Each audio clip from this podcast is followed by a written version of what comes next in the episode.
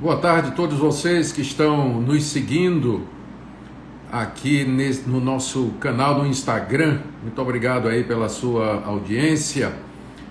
Estamos aqui aguardando a solicitação do Hernandes Dias Lopes para que nós possamos começar para que nós possamos começar a nossa live. É tanta gente entrando e pedindo aí para participar que eu não estou conseguindo nem ver aqui quando é que o Hernandes vai pedir. Precisamos aqui, puxa vida, várias solicitações. Na verdade, só o Hernandes Dias Lopes vai poder participar, não é? E os demais aí vão poder assistir. Boa tarde a todos, sejam muito bem-vindos. Também já vou, é, já vou informando que a uma certa altura eu vou ter que eu vou ter que é, vou ter que desligar o, os comentários, né? Senão não tem como a gente a gente assistir. Ah, deixa eu ver aqui se eu consigo. É, deixa eu ver aqui. Pronto, o Hernandes já está aqui. Já vou enviar só para que ele possa entrar e participar dessa live, não é? Um assunto aí tão tão importante. Olá, olá. Fala, príncipe de Deus, você está bem? Tudo bem. É uma satisfação revê-lo. Que alegria. Alegria, Varão. Coisa boa estar com você, viu?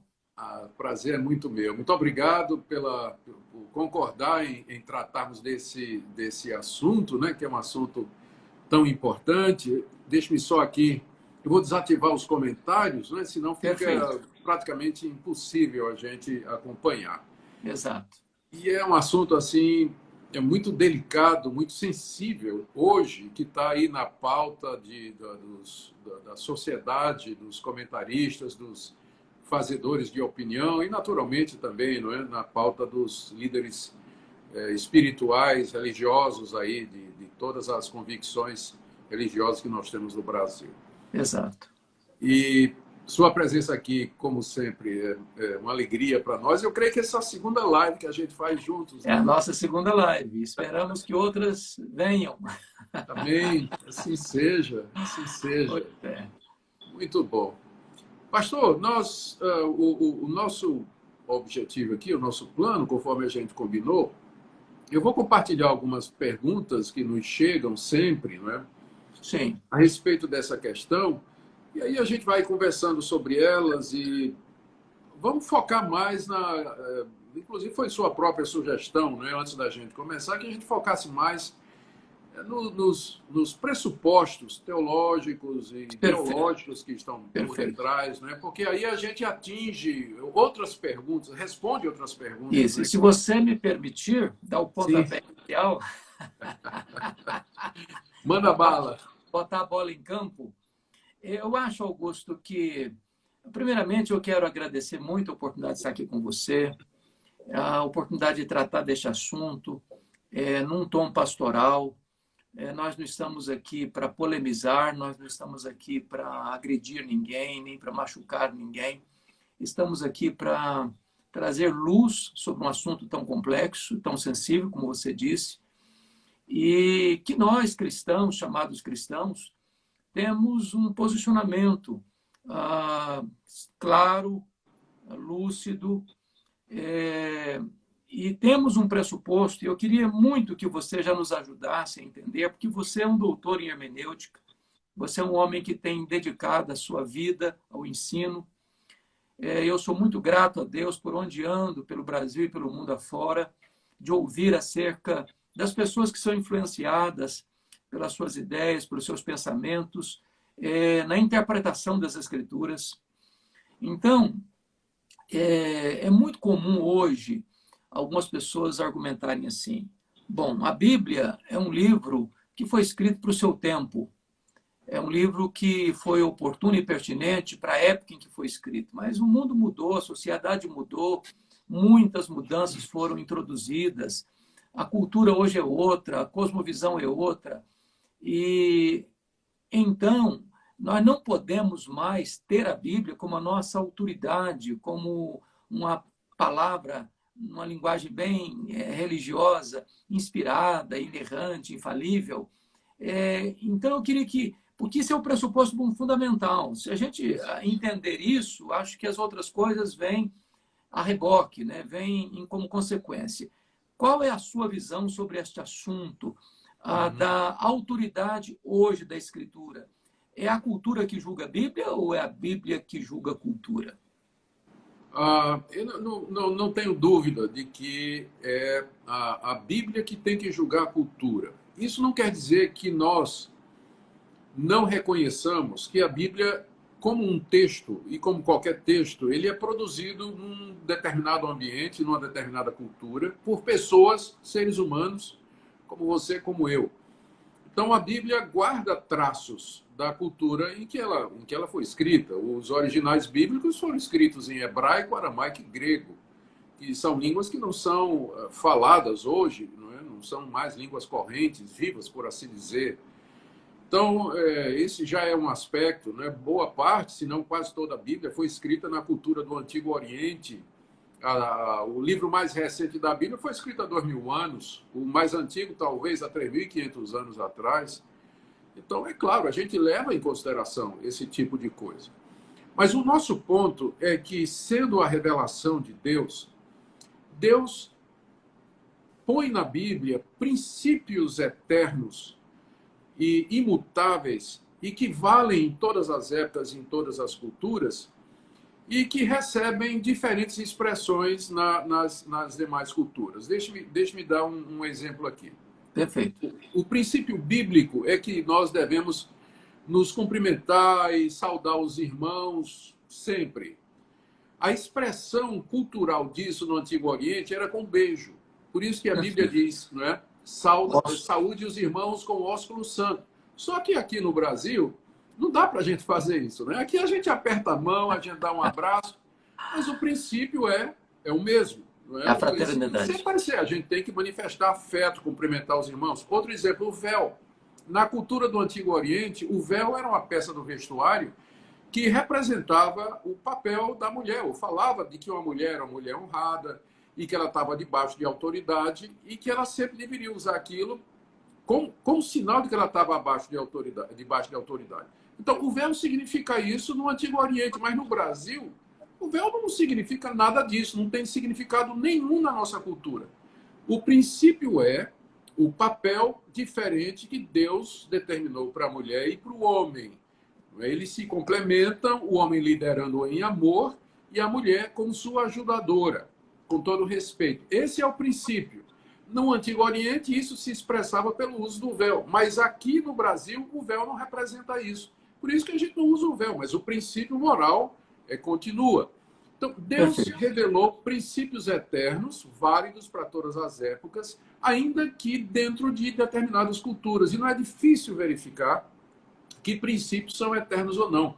Ah, geralmente, o Novo Testamento, quando ele argumenta a favor de algum ponto, ele usa argumentos teológicos é, para ou argumentos baseados na própria, na própria escritura, para determinar aquele, aquele ponto, não é? É, como é o caso agora, chegando no ponto da questão da homoafetividade. Não é uma questão cultural.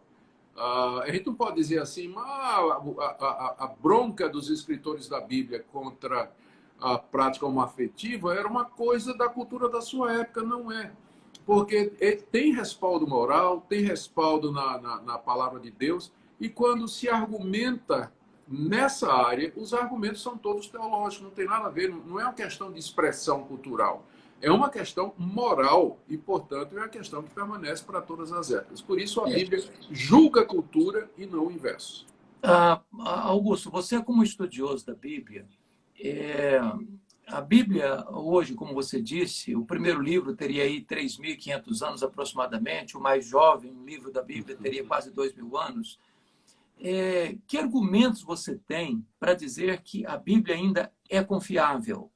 que a Bíblia ainda é, merece confiança, como disse um escritor, e cujo livro todos nós conhecemos tão bem.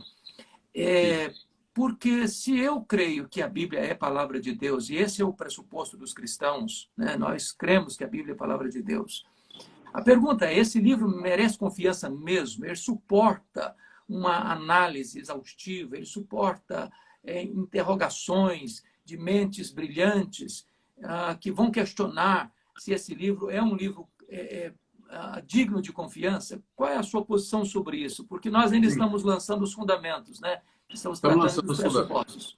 É verdade. Olha, Hernandes, tem muita coisa que a gente poderia argumentar em prol da confiabilidade da Bíblia.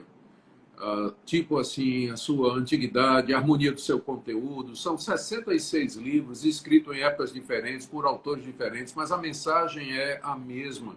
Não, não há contradição provada na Bíblia. Há passagens difíceis, mas a contradição ela, ela pode ser explicada sempre com argumentos e hipóteses, nos poucos casos em que isso acontece.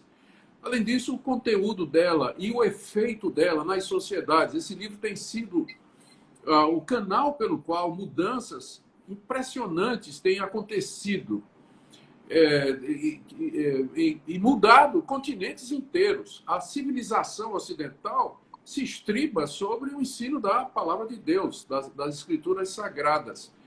E ela é o livro mais atestado em termos de antiguidade e documentação do que todos os outros. A gente ouve falar, por exemplo, de Platão, de Aristóteles. O que é que você tem de Platão e de Aristóteles? Você vai ver, você tem é, quase nada é, escrito que remete à época deles e boa parte do que eles ensinaram é, foi preservado em escritos de outros, né? Escritos de outros. Embora tenha muita coisa deles, da, da pena deles, a Bíblia tem 5 mil manuscritos. Estou falando só do Novo Testamento, para não falar do Antigo Testamento. E é, documentos bem próximos da época em que os eventos que são narrados aconteceram. Ah, e através dos anos não existe, Hernandes, um livro que tenha sido mais perseguido, mais atacado e mais criticado do que a palavra de Deus. Ateus se levantaram para dizer que esse livro em breve seria como Voltaire, por exemplo, né, que profetizou uhum. o final, o fim do cristianismo. E né, pouco tempo depois da, da morte dele, o cristianismo está explodindo em todo quanto era lugar da Europa. Ah, então, ah, humanamente falando, ah, nós temos muitos argumentos. Agora, a prova maior, eu sei que para muitas pessoas isso é bastante subjetivo, mas não tenha dúvida. Mas a, a evidência maior, o convencimento final de que a Bíblia é a palavra de Deus, de fato é a autoridade dela. Você, você lê o livro e ele, ele diz, né? você sente que você está diante da palavra de Deus. A Bíblia se auto-valida. É, a, a, gente chama isso do testemunho interno do Espírito Santo, quando uhum. o Espírito Santo nos convence, nos persuade da autoridade da palavra de Deus. Esses outros argumentos a gente pode usar, mas de fato a, a persuasão última é essa, de que nós estamos diante da palavra de Deus pela autoridade. Né? A Bíblia se, se auto-impõe, né? ela se auto-apresenta e se auto-autentica, né? se é que eu posso falar assim. Me permita, me permita avançar um pouco mais agora do ponto de vista Vamos lá. da história. É, porque hoje alguns críticos é, das escrituras, da Bíblia, e os críticos também ah, do protestantismo, sobretudo do protestantismo calvinista reformado é de que ah, é um grupo ah, de obscurantismo, de absolutismo imposto, que produz uma opressão nas pessoas. É, olhando isso do ponto de vista histórico das nações, eu acho que você deve ter lido lá atrás um livreto chamado O Futuro dos Paus Católicos, uhum. onde o autor trabalhava que as nações que foram criadas, fundadas, estabelecidas sob a autoridade das escrituras, como isso desenvolveu a ciência, a, a academia, a, o desenvolvimento social, o resgate do valor humano. Né? A, você poderia dar uma pincelada para nós sobre isso? A, a, importância da Bíblia na cultura dos povos, no desenvolvimento dos povos, das nações? Sim. Em termos de, em termos de é, pesquisa científica, por exemplo, desenvolvimento do conhecimento, você já se perguntou por que, é que a, a, ciência moderna ela não nasceu nas culturas mais antigas do que, por exemplo, a cultura da Europa na Idade Média? Por exemplo, por que, que a ciência moderna não nasceu na China, não nasceu na Mesopotâmia, não nasceu na Índia e não nasceu eh, entre os egípcios? Eles tinham tecnologia, é claro, mas a ciência moderna, não é? Por que, é que ela foi nascer na Europa medieval, pouco antes da Reforma Protestante e depois da Reforma Protestante muito mais ainda? É porque a Bíblia desmistifica a natureza. Todos esses povos são panteístas. Eles acreditam que Deus é a natureza e que a natureza é divina. E isso inibe a pessoa a pesquisar o funcionamento da natureza, porque ela estaria entrando no segredo dos deuses, estaria ofendendo os deuses. Mas a declaração bíblica, no princípio criou Deus os céus e a terra, a ideia de que Deus é o criador, sustentador do universo, que ele fez o universo funcionando com leis é, e leis é, justas, leis bonitas e leis confiáveis, porque Deus é assim, isso libertou o homem é, da, da Idade Média na, na, na, Europa para começar a pesquisar, entender por que, que as coisas funcionam daquela maneira. Então, a visão bíblica de mundo, que é diferente do panteísmo, ela está por detrás do surgimento da moderna ciência, das grandes universidades. Também, em termos de, em termos de política, a Bíblia fala, ela, ela, ensina a igualdade de todos os homens. Os homens são criados à imagem e semelhança de Deus. O valor do homem não está no seu progresso financeiro, no seu conhecimento, no seu status social, mas no fato de que ele foi feito à imagem e semelhança de Deus. Por isso ele tem valor, ele tem dignidade. Ele, ele, ele... E aí está a base do que a gente chama dos direitos civis fundamentais. Ah, uhum. Foram é, o Wilberforce, lá na Inglaterra, um cristão convicto, membro do parlamento, foi o que é, é responsável pela redução da, da, da, da, carga de trabalho, é, pelo impedimento do, do, trabalho infantil, a luta contra a escravidão, né? já começa com yeah. Wilberforce e, yeah. e, e, e, outros, né? Logo após a sua morte, a, aconteceu né, a libertação dos sim, escravos lá. Sim. Yeah. É, ele não chegou a ver, né? veio, veio, é, veio depois. É. Eu poderia também, da mesma forma, falar de como o ensino bíblico ele é libertador, ah, em termos de resgatar a dignidade da mulher, em termos de valorizar o trabalho. Na palavra de Deus a gente encontra que Deus chama as pessoas para diferentes funções e que nós servimos a Deus nessas funções. Não precisa ser pastor, religioso. Isso não é mais espiritual do que uh, um trabalhador braçal, uma dona de casa, uh, um médico, um gari de rua. Né? Nós servimos a Deus em diferentes profissões. Então, a dignidade do trabalho, dignidade do trabalhador, tudo isso tem fundamento na, na, nas escrituras a Bíblia só pode ser acusada de opressora é, em todos os sentidos, ou em algum sentido, quando se deturpa o ensino dela, quando se interpreta o ensino dela à luz de interesses pessoais. Uhum. Aí sim, né, você vai ter. Para manipular as pessoas e não para instruí-las. Exatamente. Exatamente. Augusto, hoje também, ainda dentro desse. Nós estamos rodeando o assunto para depois entrar ah, no núcleo do problema é, é muito comum escutar que a Bíblia está na contramão, ah, ou os cristãos querem impor a cultura deles, a cultura religiosa deles, é, achando que é uma cultura superior às demais, por isso é opressora, e que desta maneira nós estamos atentando contra, contra a ideia de um Estado laico. Ah, Parece-me que existe uma confusão hoje entre Estado laico e Estado ateu. Você poderia nos ajudar a entender essa questão e para esclarecer as pessoas que estão nos acompanhando? Sim, sim. Uh, eu creio que como cristãos que uh, adotamos a Bíblia como nosso, nossa única regra de fé e prática, uh, nós não temos uma, nós não temos assim um partido, né? nós, nós não queremos nos identificar com determinado partido. O que nós temos são princípios que devem reger a relação ah, do homem com o Estado e do Estado com o homem. Por exemplo, a Bíblia me ensina a ser um bom cidadão, a pagar os meus impostos, a orar pelos governantes, a obedecer às leis, a cumprir as minhas obrigações, a ser exemplar na minha conduta, a, a, cuidar, a respeitar o meu próximo, a propriedade do meu próximo, a mulher do meu próximo, o nome do meu próximo.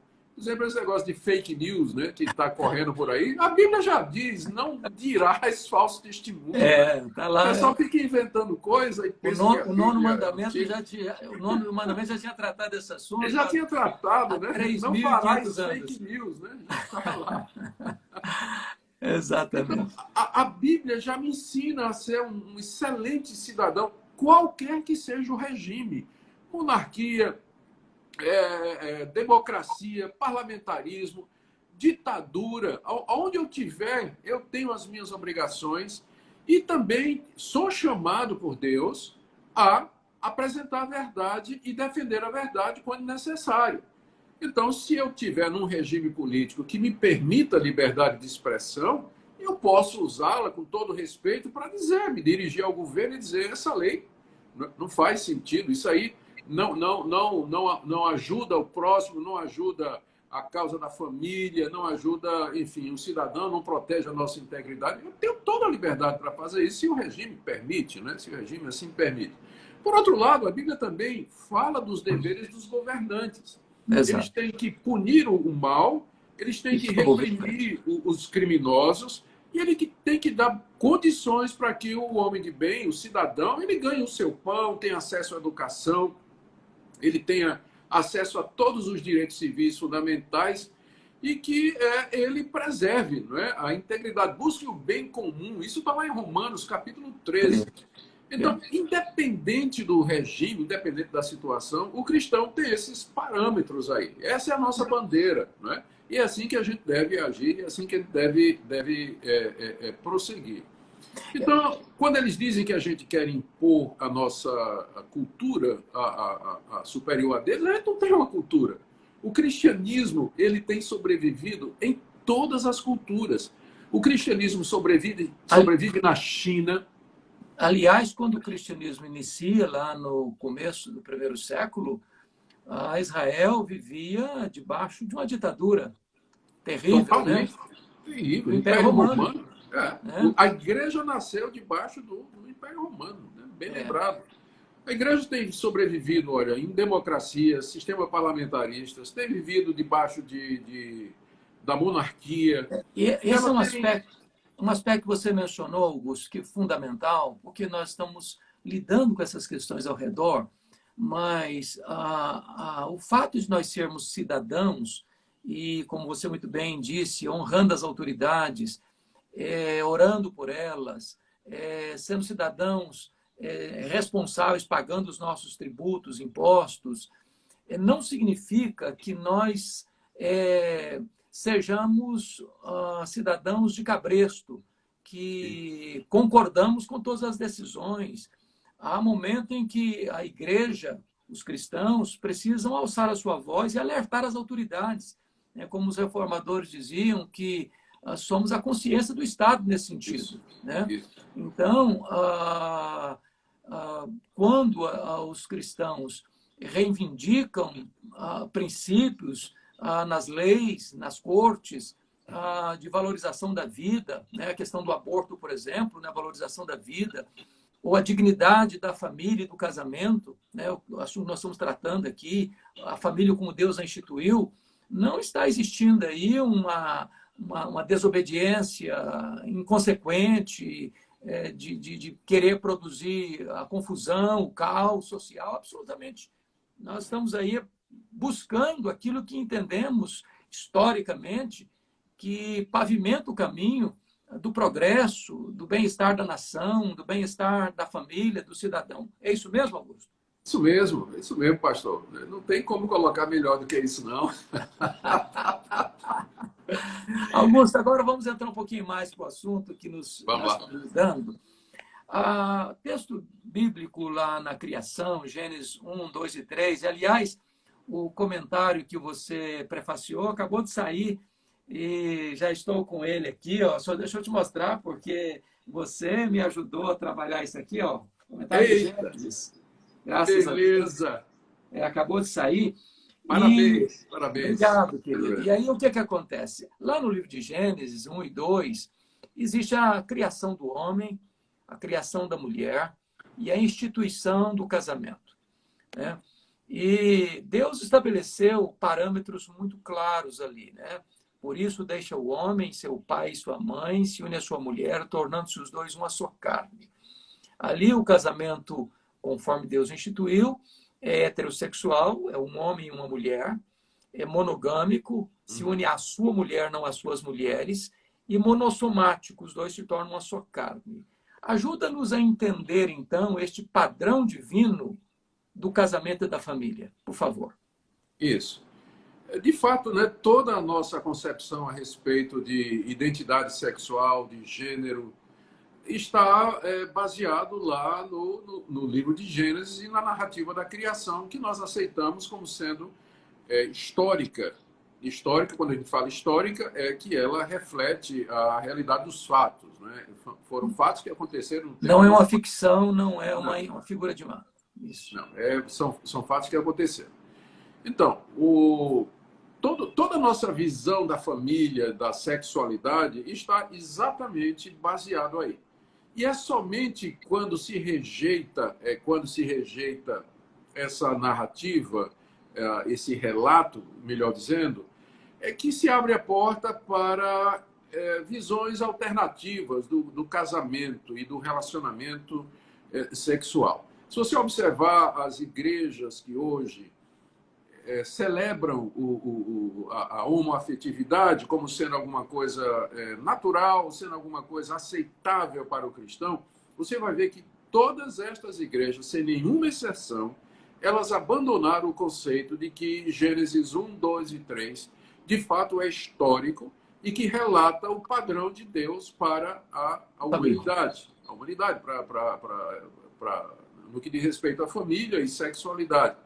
Então, há várias igrejas que fazem isso, que adotam ou que vêm, né, querem que, é, querem inclusive é, nos convencer de que o cristão deve aceitar a homoafetividade como sendo um, uma, algo absolutamente normal, algo né, que, é, inclusive, foi Deus que, que teria feito e tudo mais. É, não tem como a gente fazer isso e, ao mesmo tempo, manter uma visão é, da Bíblia como sendo histórica e como sendo autoritativa, né, que foi o ponto que a gente, com o qual a gente começou a nossa live. Então, é, é isso aí. Jesus citou, inclusive, isso quando ele fala do, do casamento, lá em, em Mateus 19, ele usa o relato da criação. O apóstolo Paulo cita o relato da criação pelo menos umas três vezes nas suas cartas, quando ele trata da questão é, familiar também. Então, para nós, é o fundamento e é, é a base.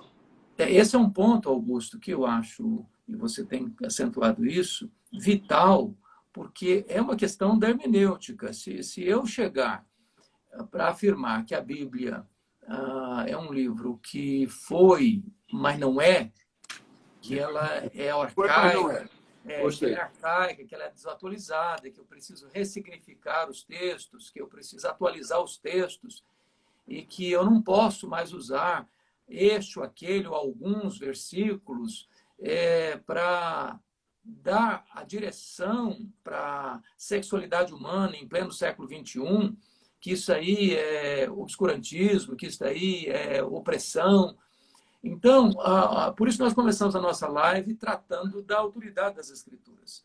Porque nós estamos tratando o assunto, a ideologia de gênero e os cristãos, ou o cristão e a ideologia de gênero. Nós não estamos tratando aqui o que, que o homem uh, secular pensa, o que, que o filósofo tal pensa, o que, que o pensador tal pensa, o que, que o segmento religioso A, B, C ou D pensa, ou o que, que o governante tal, ou o legislador tal, ou o juiz tal pensa. Nós estamos aqui tratando do que a Bíblia, a palavra de Deus, que é o nosso nossa regra, né, nossa única regra de fé e prática para os cristãos, estabelece. Então, é, nós não, não, não, não nos curvamos às mudanças da sociedade, porque a sociedade está mudando todo dia, toda hora. O que era errado é. ontem é certo hoje, o que era proibido ontem é, é incentivado hoje, o que era talvez é, errado ontem é certo hoje, ou o que é certo hoje é errado ontem. Então, essa salada toda, porque é uma, é uma ética relativa e situacional. Então, ah, ah, nós precisamos deixar claro para as pessoas que estão nos acompanhando é que nós cremos firmemente, não é uma crença cega, como você disse, não é um entendimento obscurantista. Né? As mentes mais brilhantes, se não as mais brilhantes, dentre as mais brilhantes, são mentes cristãs, são homens que creem na Bíblia, com a palavra de Deus. Isso não é obscurantismo, isso não é atraso cultural, isso não é, é despojar-nos de inteligência. Né? É, Para nós, a Bíblia é a palavra de Deus, nós temos evidências robustas disso, Sim. e parâmetro para a questão ah, da, do entendimento do que é gênero, masculino, feminino, o que é casamento, quais são os princípios estabelecidos por Deus no casamento. Ah, não é o fato da sociedade é, acolher este ou aquele pensamento, não é o fato de o parlamento este ou aquele aprovar, não é o fato de uma corte valorizar ou valorar aquela decisão, é que vai legitimar para os cristãos esta ou aquela prática. Continuamos entendendo que a Bíblia é a nossa única regra de fé e prática. Estou errado ou é isso mesmo? Não, certíssimo. A única forma, Hernandes, da gente, é, do, do cristão ou da igreja cristã, considerar a ideologia de gênero como sendo alguma coisa aceitável e a igreja aceitar a ideologia de gênero é relativizando a Bíblia. É relativizando, dizendo que o ensino dela é relativo, que foi condicionado ao veso cultural da sua época. E aí nós abrimos um precedente perigoso. Significa então que toda vez que aquilo que você falou, toda vez que a cultura segue uma determinada posição, então nós refazemos o nosso entendimento da Bíblia. Então, se isso é relativo, tudo mais que a Bíblia ensina sobre, é, sobre a área sexual, por que não é relativo também? Uma vez que foi também escrito no, no, numa cultura. Então, uh, todo tipo de relacionamento sexual estaria liberado.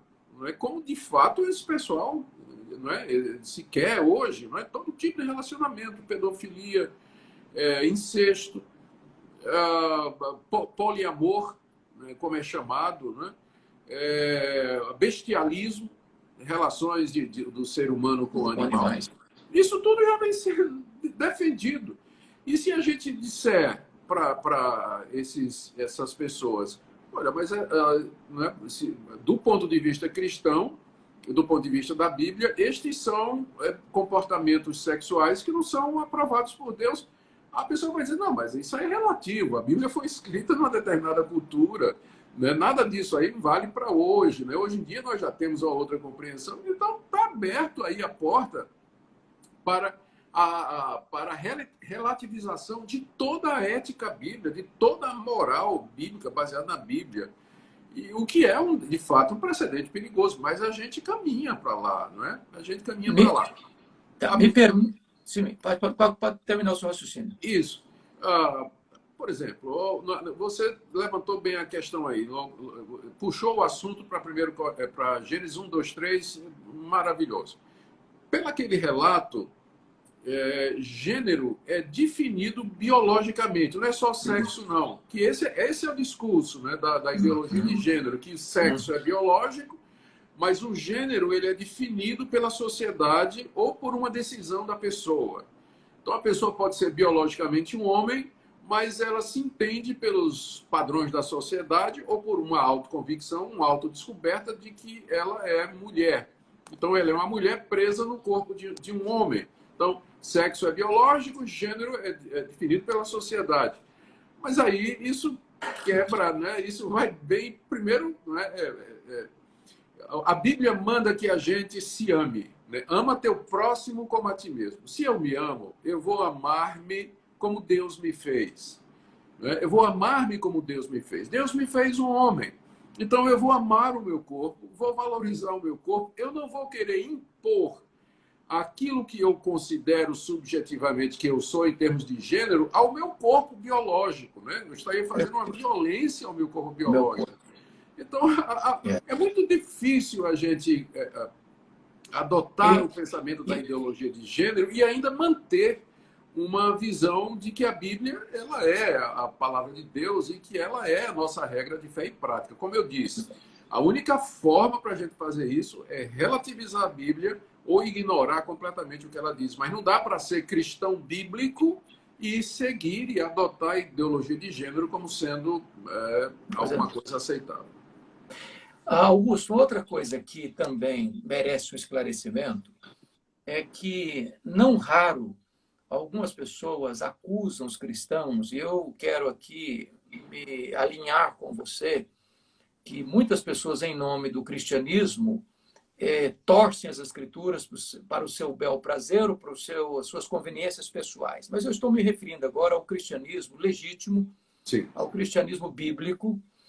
É, então, algumas pessoas acusam os cristãos de serem homofóbicos. Uhum. Então, é muito comum hoje as pessoas, ah, fulano é homofóbico, e não só, só, só o fato de mencionar o assunto já virou homofóbico.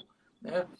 É, ah, essa, essa acusação cola no verdadeiro cristão que crê que a Bíblia é a palavra de Deus, ah, ajuda a gente a entender o que é homofóbico e o que é respeito às decisões que as pessoas tomam sem concordar com as decisões que elas tomam. Nos ajuda a entender melhor esse assunto. Não, essa questão aí, essa questão é, é bem, é bem ampla, viu, Hernandes? É, vamos lá, vamos entrar, vamos, vamos, ver aqui como é que a gente faz isso aqui, como é que a gente destrincha tudo isso aqui. Em primeiro lugar, ah, nós temos que reconhecer com muita tristeza que muitas igrejas, pastores e cristãos têm tido realmente uma atitude de homofobia. O que seria uma atitude de homofobia? seria você rejeitar não só o comportamento e o conceito da, da prática homossexual, mas a pessoa que o pratica, né? a pessoa que o pratica. E aí tratar aquela pessoa de maneira indigna, insultar aquela pessoa, enfim. Então, a homofobia seria isso. Eu posso perfeitamente discordar de uma pessoa que é, é homoafetivo né, no, seu, no seu relacionamento sexual, eu posso perfeitamente discordar dessa pessoa e, ao mesmo tempo, expressar né, com civilidade a minha discordância. Né? Eu posso discordar da pessoa, mas não quer dizer que eu, vou rejeitar aquela pessoa. Hostilizá-la. Eu, eu, posso, posso ter ah, relacionamentos, é, é, posso uh, ser amigo né, de pessoas. Aliás, eu tenho gente na, no meu círculo de amigos que vai nessa direção. Então, eu posso ter, é, tratar bem a pessoa, considerar a pessoa, mas ao mesmo tempo dizer, né, se, quando for necessário e quando a ocasião impuser, dizer do meu posicionamento contrário àquela prática. Então, essa, o cristão pode fazer isso, deve fazer isso. Aliás, eu creio que é preciso a gente lembrar que há pessoas que são de fato crentes, nasceram de novo, são regeneradas, mas elas sentem atração por pessoas do mesmo sexo. É possível acontecer isso. O fato de que eu me converti não quer dizer que eu fui liberto de todas as tentações do meu coração corrompido. Os resíduos do pecado, a natureza pecaminosa permanece em nós, mesmo depois da conversão. Então, é a mesma coisa ah, um heterossexual a pessoa, depois que se converteu, ela vai continuar se sentindo atraída por pessoas de outro sexo, por mais de uma, inclusive por aquelas que não são seu marido ou sua esposa. Então, da mesma forma que eu luto contra as tentações de ser heterossexual, essa pessoa vai estar lutando também contra aquela tentação da prática homoafetiva, não é? aquela atração por pessoas do mesmo, do mesmo sexo. Uhum. Então, uh, existe essa possibilidade e a igreja deveria reconhecer isso e acolher essas pessoas e ajudar essas pessoas da mesma forma que ajuda outras que têm inclinações para outros lados, né? para outros comportamentos que não seriam é, de acordo com, com o comportamento ético da palavra de Deus. Então, essas pessoas precisam de ajuda, elas precisam de orientação, de graça para conviver. Eu, eu, venho já há algum tempo acompanhando algum, uma pessoa, né, de, já faz alguns anos né, que eu tive o prazer de conhecer, e ela é, ela sente atração por pessoas do, do mesmo sexo, e a gente já vem conversando, já é crente, crente mesmo, de verdade, é membro de uma igreja, o pastor sabe da, da luta que ela enfrenta, né, do, dos desejos que ela tem, mas a pessoa vem, aprendeu a, a lidar com isso, aprendeu a mortificar esse tipo de, de, sentimento, da mesma forma que eu aprendi a mortificar o desejo por mulheres que não são a minha. Né? Todo homem heterossexual ele vai sentir atração por outras mulheres que não seja dele, né? não seja dele. Então ele tem que mortificar também esse tipo de coisa, né? Então, então aqui também, é, eu acho muito obrigado, Augusto, você trazer esse esclarecimento, porque é, às vezes, ah, nós vivemos num país de tantas radicalizações daqui e dali, e às vezes na defesa de uma tese ou de uma verdade, a gente corre o risco de se tornar cáustico, né? às vezes implacável até, duro demais, e machucar pessoas. Então, precisamos distinguir é, uh, o que é não concordar com uma prática, com uma escolha, e, e, e respeitar a pessoa como ser humano, uh, com dignidade.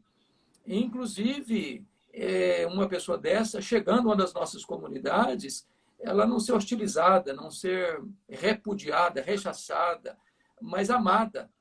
Porque, como você muito bem disse, é, todos precisam e carecem da, da, graça de Deus, da glória de uhum. Deus. Então, o evangelho é para todos. Né? Então, a, a, se existe algum cristão que, em nome do cristianismo, é, é, desenvolve essa questão da homofobia, precisa refletir isso à luz das Escrituras.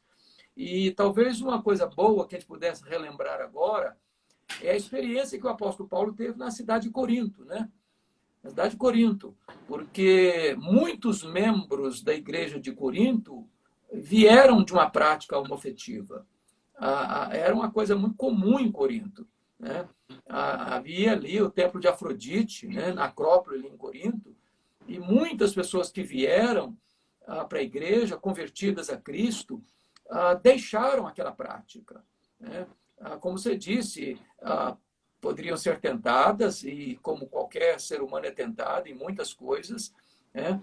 mas a outra coisa que talvez você pudesse nos ajudar é, uma vez uma vez uma pessoa achando que é homossexual, homossexualidade ou homofetividade, é, é, é para sempre ela vai ter que ser aquilo? É possível uma pessoa ser convertida a Cristo e alguém que se intitulava homossexual tornar-se heterossexual, casar-se, construir família, ter filhos? Na sua experiência pastoral, você tem visto isso? Na, na, na história da literatura, você tem visto isso? É, você acha isso possível e plausível hoje? Uhum. E a, aquele texto que você cita de Paulo, escrevendo a Corinto, né, aos cristãos de Corinto, é, é 1 Coríntios 6, se não estou enganado. 6, 9 a 11. 6, 9 a 11. Isso. Isso. Ele diz assim, é, ele, ele, dá, ele dá uma relação de comportamentos contrários à ética bíblica, e lá no meio ele coloca a prática da sodomia e a prática do, do, do homossexualismo. Né? É que a palavra que ele usa para é para sodomita. Sodomita né? e efeminado. Isso, e tem a palavra para efeminado. Né? Ele, ele usa para indicar o passivo e o ativo. E o, né? ativo, isso. Ativo, exato. E aí ele diz: alguns de vocês foram assim, mas vocês foram justificados, santificados, vocês foram é, transformados pelo poder de Deus, né? mediante a fé no Senhor Jesus Cristo. Então, eu creio que é possível haver essa transformação, mas ela pode acontecer de. de, de eu, eu creio que a Bíblia está mais. Uma vez que a gente faz a distinção entre tentação e pecado, a gente percebe que a Bíblia, para o pe... a tentação, manda que a gente resista, né? E pecado, a Bíblia é completamente é, é contra, né? Contra. Então, eu creio que o foco da Bíblia é mais na prática na, prática pecaminosa. Não é pecado você ser tentado. Jesus foi tentado. Mas ele nunca caiu em tentação. Então, pessoas podem ser tentadas e não, e não cair em tentação. Então, é, eu creio que esse vai ter que ser o caso de outros. A literatura que eu tenho lido, uh, recentemente li um livro de Nancy Pierce, muito bom, Love Thy Body, Ame o Seu Corpo, está em processo de tradução, que trata exatamente da questão de, de ideologia de gênero. Ela traz alguma, alguns exemplos uh, e, e, ela documenta alguns casos em que a pessoa era é, praticante é, homoafetivo e depois de uma experiência com Cristo, ela mudou, é? ela, ela largou a prática e casou casou com pessoa do outro sexo, constituiu família. Mas eu creio que boa parte dos casos isso não acontece. Não acontece. A pessoa reconhece que os seus pecados diante de Deus, todos os pecados, se arrepende de todos eles, né? não, não só desses, mas de todos. É perdoada por Deus, é recebida por Deus, mas ela vai continuar sentindo aquela tentação o restante da sua vida. E aí ela precisa de ajuda, ela precisa graça para aprender a, a, conviver com isso, para mortificar isso aí. No caso de, de pessoas assim, cuja orientação não é transformada na conversão, ela vai ter que optar pelo modelo do celibato, que é uma opção bíblica, perfeitamente bíblica. 1 Coríntios capítulo 7, o apóstolo Paulo fala da pessoa permanecer solteira e pura, para a glória de Deus, uma vez que só se sente atração por pessoas do mesmo sexo e que isso não bate com a, a ética bíblica, então a opção para o cristão é permanecer solteiro. E, como eu disse, eu vim acompanhando um caso que foi essa a opção dele, né? E ele já vem se mantendo assim já por muitos anos, né? Por muitos anos. Então, é, é isso que a gente precisa fazer, ajudar esses queridos irmãos, né? Que, que sofrem. Nessa, né? nessa forma de ajuda, me permita é, recomendar aqui dois livros. Esse livro, Uma Resposta à Ideologia de Gênero, é de um pastor presbiteriano, Alan Ruas. É, eu li o livro, não sei se você já teve a oportunidade de ler não, essa obra. Não, não, fiquei, fiquei super interessado agora. Que o é uma obra bastante. excelente. Ah, no, está no Amazon, é, pode adquirir no Amazon. E é uma obra muito bem feita, muito bem pesquisada, muito bem abalizada ah, do ponto de vista da pesquisa. Um outro livro dele também, do mesmo autor, Alan Ruas, que é um ministro presbiteriano, é Crianças na Mira dos Lobos. Também essa questão da um alerta contra a ideologia de gênero aos pais e professores que zelam pela família. Então, as pessoas que estão nos acompanhando aí, quiserem é, conhecer um pouco melhor esse assunto também, avançar um pouco na compreensão, é, esses livros estão na Amazon, pastor Alan Ruas, tá? Ah, Augusto, deixa eu é, entrar num outro ponto, se você me permite. Vamos lá. Hoje nós temos aí alguns pais aflitos, né? É, hoje você, você, você é pai, né? você é avô, é, eu sou pai, graças a Deus eu comecei a, a história da, de ser avô também. E a gente fica hoje preocupado ah, em relação aos nossos netos, sobretudo que os nossos filhos, eu e você, os filhos já estão criados, né? Graças a Deus. Mas os nossos netos estão aí. Ah, daqui a pouco indo para a escola, alguns já estão indo para a escola. É, e há uma, há uma força muito grande para se imprimir essa questão da ideologia de gênero nas escolas, onde ah, não tem que ter um banheiro de menino e outro de menina, e onde é, esta ideologia vai ser ensinada como uma coisa natural, normal. Qual é o papel de pai, de mãe, de avô, de avó, de cristãos com relação aos seus filhos pequenos, mormente? nesta questão da escola. O que é que a igreja cristã pode fazer nesse sentido, no enfrentamento dessa situação? Esse é um momento muito crítico e difícil para a família é, cristã, especialmente aquelas que têm filhos pequenos na escola e, e ou, nas, ou já adolescentes, pré-adolescentes, é, nas escolas públicas, né? Toda a educação brasileira foi aparelhada durante anos pela ideologia de gênero e embora essa postura ela não reflita a, o pensamento geral da população brasileira, nem no mundo, né?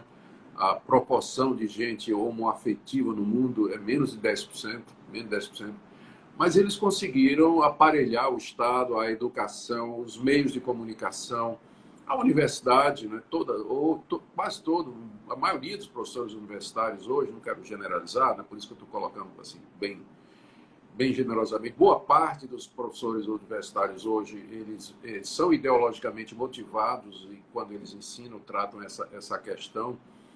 Ah, o, os ativistas dessa área, o movimento LGTB, se não me engano, não sei o que, não sei como é, é tanta letra aí que a gente acaba se perdendo, né? Eles são militantes, eles são bem financiados, têm muito dinheiro, muito dinheiro, e eles têm bombardeado a sociedade, a mente das pessoas com tudo isso. Então, é, na verdade, existe uma, uma, uma, um propósito político por detrás disso. Né? Existe outro, toda uma coisa muito maior. Essa questão da ideologia de gênero ela faz parte de, de outras, de, de, outras frentes né, que estão sendo levantadas. Né? Então, a gente não pode esquecer isso. Com não pode esquecer isso. É. Então, eu, o que eu diria né, para para uma família que tem filhos na, na, escola pública, onde isso é exposto, com, e não é só na escola pública, dependendo da escola particular, também lá vai ter. Né? Então, vamos dizer, o, tem filhos na escola, né, pequenos e que estão aí já sendo influenciados. Primeiro, tem que lembrar que a educação em casa ela é fundamental. Esse assunto tem que ser tratado em casa. Os pais descuidam disso e o resultado é que esses professores é que vão ensinar o filho a respeito de sexualidade. Então, os pais têm que assumir a responsabilidade de tratar dessa, dessa questão com os, os filhos. E isso cedo, né? Cedo, cedo, cedo, porque a, a erotização das nossas crianças nas escolas começa muito cedo, né? Muito cedo mesmo. Então, eles têm que, têm que abordar essas questões e falar a partir da palavra de Deus, do, do modelo bíblico, da criação, do, do, do, do plano de Deus para a família, como deve ser. Então, primeiro, o pai tem que assumir isso. Segundo, os pais devem procurar boas igrejas, onde haja um departamento de crianças, um departamento infantil, onde haja ensino sério a respeito disso, onde o púlpito também fala a respeito disso. A igreja pode ajudar nesse sentido também. E aí, dependendo da escola, dependendo da escola, escola pública não, não tem muita esperança, mas dependendo da escola particular, se seu filho está na escola particular, os pais sempre podem pegar o material que é dado para a criança e chegar e dizer, mas peraí, isso aqui não, não pode, não é assim, não é? É isso aqui, você está entrando numa área, está tá conflitando com os meus valores, esse, não, não, não, e aí protestar. E sei de casos né, de famílias que têm conseguido né, que em determinadas escolas esse material seja tirado de sala de aula.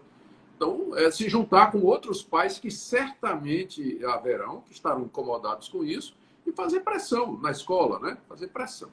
Então, usar de todos os recursos possíveis.